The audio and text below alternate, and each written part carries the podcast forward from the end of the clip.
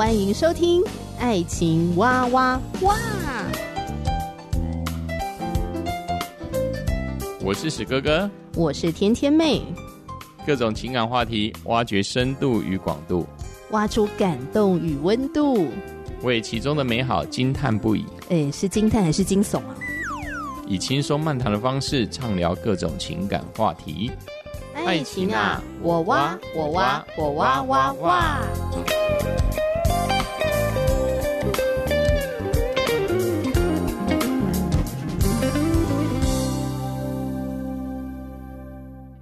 我是史哥哥。呃，我们今天要来分享的呢，是一部蛮浪漫的爱情电影。嗯哼，我的父亲母亲。嗯哼，嗯，是张艺谋导演在一九九九年嗯，嗯推出来的电影，中国农村的爱情故事。是，呃，他跟我们上一次分享的《麻雀变凤凰》就完全不一样嘛。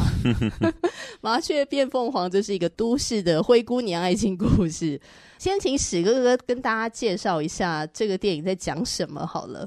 这剧情大纲就是，嗯，中国的某某偏乡，距今六十年前，那偏乡是非常落后的。那当时呢，这个偏乡呢，聘请了一个老师来，嗯、来到偏乡小镇来教书。那其中呢，那个偏乡之中的一个女主角呢，就在应该是说。一看见他就被他迷上了，这样子，基本上的剧情就是被迷上了，有一点一见钟情，对不对？对对对，那被迷上之后，茫茫人海当中就是确认眼神。对 对，从外面来偏乡的这位男老师之后，就成为这个偏乡小女孩的一个丈夫。他们呃携手共度四十年嘛，嗯、那四十年后之后，这老师就离开了人世嘛。原本的小女孩，她现在已经是老阿伯啊，对，她就痛不欲生。那之后呢，他的那个儿子呢，就从城市回来看她妈妈，然后之后也开始了解。啊、呃，他父母亲的一个相似过程。嗯，儿子一回农村的时候，村长就找上门来跟他说：“哎，你去劝劝你妈妈吧，你父亲在城里病逝了。那现在呢，我们打算啊，要派车子啊，把他的尸首运送回来。那如果呢，要抬回来的话，那个人力需求实在太大了。那我们现在青壮年呢，都去工作啊，吼、嗯，不在不在村子里面。”那你去跟你妈妈谈一谈，哈，看能不能劝劝她，可以接受村长的意见。嗯、然后结果儿子去找妈妈谈的时候，哎，妈妈的反应 不行。对，她，她还是很坚持，就是她她老公一定要被抬回来。对，那妈妈为什么那么坚持丈夫的尸首一定要一步一步抬回来呢？嗯、那其实就是这部电影的重点。是，所以母亲就开始跟儿子呢诉说她跟她老公的爱情故事。嗯、所以这个电影为什么会叫《我的父亲母亲》？哦，就是一个儿子他回去奔他老爸的丧。对，奔丧的同时，他也获知了母亲、父亲为什么如此的相爱，他们细水长流的爱情。儿子呢，就成了电影的旁白，然后就在讲爸爸妈妈的爱情故事。这样，呃，他的父亲是城市来小学老师，然后他说妈妈呢叫做招娣。嗯，招娣这个名字实在是，好像那个年代很多的女性都取这个名字，是不是？对，如果像台湾以前也是把女孩子可能叫做往事啊，往事是什么意思？蒙奇啊，就是不要养了。的意思，叫做蒙奇。如果以台语的意思的话，对，就是不缠，不要再缠着我，不要再纠缠了。对对对，好台湾话更惨好不好？台湾话应该是 招弟还比较好听，招弟可能比较好听。我可以这些很、啊、很很惨啊，再生一个弟弟的意思。嗯，好像可以理解啦，因为农村社会人力是一个很重要的资源嘛。对，那男生的力气很大，可以种田啊、啊搬重物啊什么的，嗯、可以干很多的农活这样子。OK，所以他的妈妈呢就叫做招娣。嗯、然后在电影当中，呃，他就说他妈妈是村里面那个最漂亮的美女，应该是，是全村最美的啦，本村之花。对。呃，那个男老师一来的时候，村民都簇拥在他身边嘛。嗯、导演他非常厉害，就是张艺谋导演，他就是用一个画面，就在茫茫人海当中确认了眼神，所以他们就互看这样子，就有这个触电的感觉，嗯、就是一见钟情的滋味。对对对，就诶双方都觉得对方很不错这样子。嗯其中也有一些嗯场景的铺陈嘛，嗯、就是例如就是，就是这老师会带学生出去啊，啊，这个招娣就会在他们经过的路上，嗯、老师是哪个时候出去，他就在旁边等，就看他们出去，之后呢，他老师要回来，但时间也差不多了，他也在那边等。对吧、啊？甚至因为当时呢，因为农村很落后，所以大家都会建新的教室嘛。嗯。那建新的教室，但是这个新的老师没有地方可以蹭饭啊，所以村民呢就会每天轮流每一家去让老师去蹭饭。招娣家呢，每每一个礼拜也会招待一次。嗯、呃，招待一下老师，你就趁着这个招待煮了呢最好吃的，他认为他们家最好吃、最好料的，全部都弄上去。对对对，没有错，要好好展现自己的厨艺。没错，这 而且在他们每一次呃在新建校舍的之中，他们每一个村民都会嗯都会准备一些饭食嘛。我记得那个饭食哦，就是大家统一全部放在一个长桌上。对。对其实你也不知道到底是谁做的啦，因为可能每一家端出来的菜色都不一样。反正你就看到一个碗工，你就把它拿走这样子。招娣就是把他们家最好的碗，好像青花碗吧，对，把它用的很显眼，就让老师可以发现，就是拿来吃啊。但是想一想，嗯、这个招数当然看起来很美，但是事实上要吃饭的时候，不管三七二十八吃，啊、桌上是有东西就吃了嘛。老师基本上也不太记得说到底哪一个碗里面有什么东西。我觉得这是一个很含蓄的招数。是，嗯，嗯，因为在那个保守的年代，你要向一个男人大胆示爱，而且那个时候也不实行自由恋爱，就没有这件事情，所以招娣算是首开先河。这这这已经算是很大胆了吧？我觉得，嗯，然后或者像你刚刚提到的什么，在那个路上不期而遇啊，嗯、哦，一定要找机会让两个人有碰头，对，互相确认一下眼神，然后 传递一下这种感觉，嗯、然后或者是招娣呢，他原本是在学校的后面，嗯哼，学校后面的那个井去打水，对，为了看这个老师，所以他到前面的井打水。对，他就更改那个打水路线，嗯、我觉得特别可爱，嗯哼，就特别可爱。这样就为了想要看他心仪的男老师在那儿给学生教书，嗯、他经过的时候，他就可以听教书先生他的声音，这样子。他就说他非常的喜欢听他上课的在念课文的声音啊，他的教书声音非常的迷人，嗯哼。然后我的父亲母亲这部电影让我印象最深刻的是。这对男女主角啊，男老师跟招娣两个人哦，基本上没有什么台词。是，他们都是很多时候都是眼神，他的行动。电影厉害就在于他们基本上没什么台词，可是透过张艺谋导演的拍摄手法，把这个情感讲得非常的饱满。没错，我觉得很厉害，这样子。嗯、哦，然后你觉得男老师什么时候喜欢上招娣的？男老师哦。是一刚开始确认眼神的时候就喜欢上吗？我是觉得一刚开始就应该喜欢上，因为事实上，招娣在这一些农家的这些男孩子、女孩子当中，说实在的，她一定是够漂亮了。对，当时都还未施脂粉的状况之下，其实就知道她很正啊。对，我我想大致上，男老师都在经过的时候，很难不被吸引的。嗯，可能因为她很特别嘛。然后是不是也是因为招娣她够主动，她透过很多的小细节，清楚的让这个男老师知道他很喜欢他。当然也有可能啊，就是说，因为电影的一些画面主要都是针对这两个人之间嘛，可能是刚开始男老师就已经是看到他了，就就开始就嗯锁定目标，其其他镜头都没有其他女孩子啊，以那个导演的镜头的呃描述。应该是当时对上眼的时候，就已经觉得说有兴趣了啦。我觉得是这样。当然，你说招娣之后的这些呃一些小小的心思，我觉得是一定是的嘛。嗯，对啊，因为他就有很多的一个呃，不管是在煮饭呐，哦、呃，还是在很多的你刚才说到的打水啦，甚至他们新教室落成的时候，是村里面最美的女孩子所织的那那一条红布嘛。嗯，我相信这个这个老师一定很清楚嘛。他每天他每天如果都在教书，每天嘛都在看到他红布。他那个红布，这个还蛮特别的。我一刚开始看这个电影的时候，我想说，到底为什么要织那块红布？那个红布要放在哪里？就是那屋子的大梁，上课教室的的大梁，大梁上面，然后要挂在那上面，是就是包起来，吉祥的意思。嗯、然后要给全村最漂亮的女生来织。对，那最都已经是人家搬出来全城最漂亮的了。我觉得这个文化还蛮有趣的，因为我觉得这样子比较好铺成这个故事了。对吧、啊？不然呢，又要去讲，又要去讲什么不期而遇，如何如何？嗯哼。事实上，这些都是电影的一个令人觉得一些蛮引人入胜的地方，嗯，增添浪漫的色彩啦。嗯哼。然后还有招娣喜欢上这个男老师不久之后，男老师有一天就消失不见了，就被带去城里问话、啊，这样就跟当时候的时代背景有很大的关系。对，我觉得这个这部也算是蛮考究的了。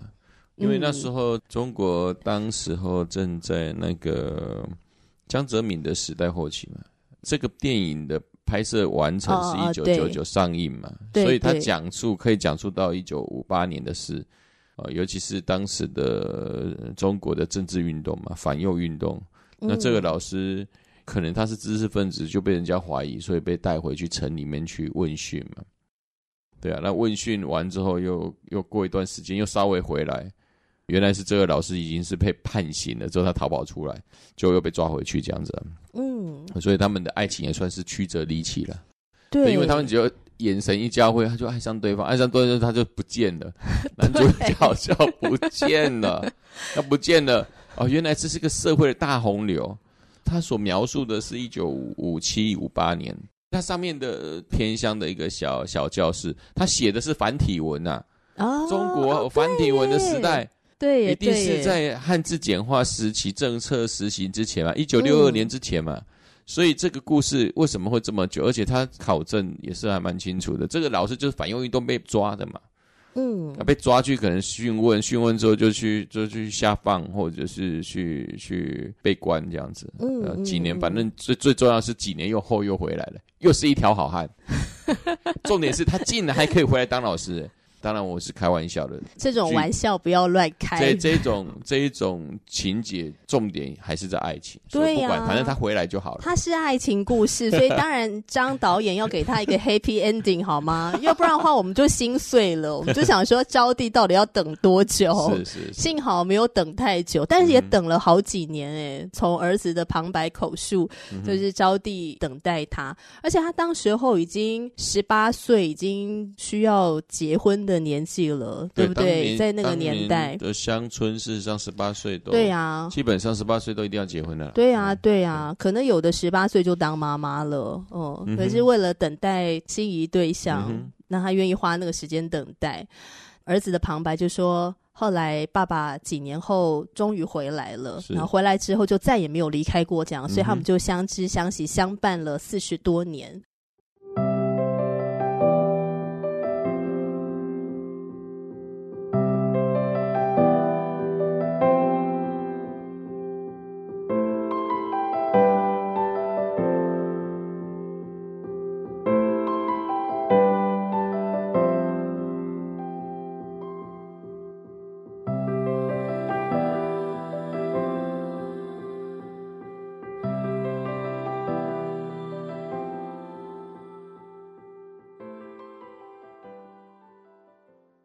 从电影当中看见母亲对父亲的那种爱，呃，我记得有一幕让我真的印象很深刻，就是男老师第一次被抓走，就他第一次消失的时候，嗯、就好几天没有回来嘛。对。然后招娣就跟他妈妈说：“我必须立刻动身去城里探望一下那个老师。”然后我就觉得、嗯、天哪，他好勇敢哦，因为他才十八岁，嗯、然后他们中国农村离城市这么遥远呢。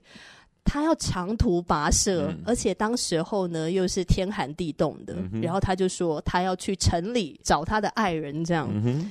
重点是那时候男老师也还没有给他任何的承诺，嗯，他就只是单纯的因为他心中的喜欢跟那种担心，他就说他要去找。嗯，那母亲没有办法拦住他嘛，嗯，那他就在这个风雪中，然后就在那条唯一去城市的那一条荒路上，嗯，然后他就倒在那里。然后后来就是村长啊，找车子啊，吼，再把它运回来，对，把它运回来。我真的很惊讶，我觉得爱情的力量嘛，我只能讲爱情的力量啊。对，爱情的力量。对，因为爱情事实上就是一个给一个人很大的一个冲劲吧，嗯、就是一种你说盲目也好吧，嗯，但是它会爆发一个很强的一个前进的动力。嗯，就是好像一切现实的考量都抛诸脑后了。对，因为他就已经喜欢上嘛，就费洛蒙效应了，已经在他的脑袋里面已经被迷惘了。为什么你这样讲？我突然觉得他们的爱情有点变 low。也没有，我觉得，因为为什么会爱上？我觉得很多时候，你有些人为什么俊男美女啊，但是不来电呢？但为什么有些人就是很来电？很难说的了。我坦白讲，嗯嗯嗯、对。但是这种费洛蒙的效应，就是会让两个人会彼此对彼此的一个爱意是变得非常浓厚。嗯、那因为非常浓厚，所以他就会做出一些我们一般人无无法想象的行为啊。就是那种的灵魂跟灵魂之间的那种羁绊或是连结，呃，我觉得那是超越血缘呃亲子的关系，是把两个完全不一样的人紧紧的联系在一块儿，嗯、然后你甚至愿意为他奋不顾身。那我觉得什么时候，呃，招娣确认男老师也是心仪他的，嗯、就是他倒在风雪中被运回来，回然后后来他醒过来之后，突然，突然看到了朝思暮想的对象吗？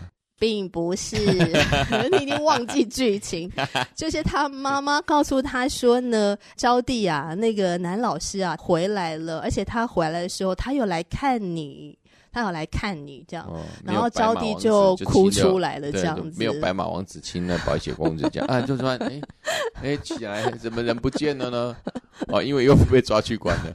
没有，就是那个时候，男老师就偷偷跑回来嘛。对，招娣就一听到说他老师回来了，所以他也不顾自己还在生病，生病啊、对，他就起床跑到呃他们的那个什么上课教室去，嗯、然后很多村民都聚集在那边嘛，这样。嗯招娣跑到学校啊，跑到那个教室的前面，那男老师就从教室走出来。我觉得在那一刻好浪漫哦，没错，好浪漫哦，这是我们最喜欢的浪漫情节。嗯，我觉得他的那种浪漫，就是朝思暮想的人，在我们不经意的时候突然出现嘛。嗯、招娣也因为就是这男老师在村里面的教室在那边教书，他们也可以听到他每天都教书的声音，这是一个。在爱情当中，就是一个增温的效果。嗯，但是他当那个老师一不见的时候，他会突然突然把那一个自己心中的一个很复杂的情绪之中，他会陷入了一个很非常思念跟忧伤的状态。然而，老师一出现的时候，他就整个人满血复活。对，真的是复活吧？哎、欸，你讲到这边，其实我觉得《我的父亲母亲》这部电影啊，就你看赵丽跟男老师他们之间的这个感情戏哈，我觉得他非常的能够解释哦，一个人活在爱情跟自己想象中的激情当中的时候是什么模样。我觉得他真的诠释的很好，就你们根本都还没有在一起，可是，在你的脑海当中呢，你已经天旋地转了，晕船晕到分不清楚东南西北，就一种很迷恋的状态。对，对，对，迷恋嘛。当然，我们这样讲好像不是很好，因为事实上，这个在电影的情节当中，他们已经就是深深的互相彼此吸引跟爱上。对对对，那对我们这旁人来说，就是一个迷恋。嗯对方怎样你不知道？对，就是明明什么都没有，但是你好像已经海誓山盟的感觉，嗯、已经海枯石烂的那种状态，就是好浓烈哦，嗯、那种爱情这样，嗯、然后很浪漫。我说实在的，我觉得我的父亲母亲，我我真的很喜欢这部电影。就是我觉得你要把爱情拍的浪漫或是激情，可能不需要拥抱，你也不需要亲吻，你也不需要什么性爱的镜头。这些你都不需要，你也不需要什么脱衣服露你的身材，嗯、也不需要。对，我觉得他就是把那个很浓烈的那种爱情拍的非常的饱满，嗯、所以我哭了，嗯、感动的哭了。嗯，嗯，在有好几个段落，我都默默的拭泪。大家如果有听《麻雀变凤凰》的话，我有说那个男女主角，我完全没有想落泪的感觉。嗯、哼 但是我的父亲母亲有好几个段落都让我很感动。嗯哼，我是觉得就是人等到人不见了之后，再回忆这些事情，会异异常让人家觉得，呃，原来以前的爱情是这么的浓烈了。尤其是为什么一定要母亲说一定要把父亲把他用人抬回来，嗯，对这个部分，嗯，对，因为可能不希望是没有任何情感，用一个机器拖一机把它弄回来，对，对，因为他是一个人，母亲是在那一条路上好几次跟父亲的相遇，尤其是父亲在政治运动上面又被批斗时，他就是在那条路一直等。对，我相信是那种痴痴的每天等啊，嗯，早上也等，晚上也等。我觉得有空的时候我就去那儿。对，但是不一定是画面，而是我们想，我们想说，哎，这个剧情，这个母亲是这么痴情，我们就会开始在背后联想，这个应该不是他在路上旁边等，嗯，不是那一个画面而已，它是一个持久不断一直在做的事。其实我觉得这才是令人感动的部分，因为你已经知道这个人的人设是什么，他绝对花费比镜头上面还要多多少倍的时间，而这是我们根本做不到的。嗯，所以到时候你就会感动，说：“诶，这个人在追求他的爱情当中，他是他是这么的执着，嗯，而那个执着又在他每天也也是在家里面结婚之后，在家里面也是怎么样。”服侍她的丈夫而努力，她每天就会听着在教室她丈夫服务的的呃学校教室朗朗读书声，嗯、那种是一个很深很深的情，就是每天你都会听得到，听得到，听得到。但是当你的丈夫倒下，而且确定已经离开的时候，这一切的现实，一切的浪漫将归于尘土的时候，你就会觉得非常的那种情感的爆发会非常的强烈。嗯嗯，对，其实它是慢慢一直铺陈，这个铺陈是刚开始只是一些哦，呃，我只是迷上他，但是这一些剧情一直不断的演变之下，我们会把情绪会累积到最高点，那最高点就是他被人抬回来了，他被谁抬回来？就是他们曾经教过的学生，因为他们都是听着老师，他们跟这位招娣是一样的，他们都是成长历程当中不断的听老师在谆谆教诲的。更不用讲他身边的人，他身边人听了四十年，嗯，而这四十年最最令人感动是他四十年不曾因为这样而觉得烦，对，反正每天都在讲到一样的，你都不会烦，但不是，因为他们的情感是越来越浓，随着时间上面，嗯，他们已经本来是因为互相吸引，但是慢慢的情感就一直升华，因为他们就越来越深厚，他们情感越来越深厚，嗯。对啊，所以我觉得很多点，我不要说只是那一点。这父亲倒下来，为什么母亲坚持儿子一定要把他抬回来？我觉得那个画面是是让人家感动的，因为这是代表这个母亲花了一生四十年。事实上，在年轻时为了等这个先生，因为他为了这个学校，他奉献了四十年嘛。这个老师为什么这么坚持，还是一直留在偏乡做服务？说实在，也是为了招娣而已。我的父亲母亲毕竟还是扣在爱情故事这一环嘛。啊、那我想，如果不只是谈爱情的话，我们自己脑补一下这个老师的教书工作，我相信他也是有他的一个心智。呃，他希望可以用他毕生的余力，把他所学的贡献在这个小村落里面，这个偏乡里面。因为因为这很难呢、啊，嗯、因为当时对啊，这个艰困的环境，你要取得那些教育资源是非常不容易的。事实上就是缺钱嘛，因为。他也是为这个学校在四处奔走的，真的很少了。因为我我这这世界上很难遇到这种人，是乡村是真的是很很很落后，非常落后。嗯、你想一想，曾经有很多哦有号召这些知识青年下乡，又称为知青嘛，嗯，这些人在六零年代、七零年代纷纷投入了乡乡村工作嘛，那那个都是很著名大学啊，有什么北京大学啊、复旦大学。但是他们在呃乡村度过几年之后，事实上纷纷的都回去了，都回去都市了。因为他们没有遇到他们的招弟，所以留不下来，留不住。可能是，但是可能是因为环境太差了，也没办法了。因为那个实在太难了啦，我觉得挑战很大啦。我是觉得太难了。对，所以为什么我的父亲母亲让我们觉得很好看，就是。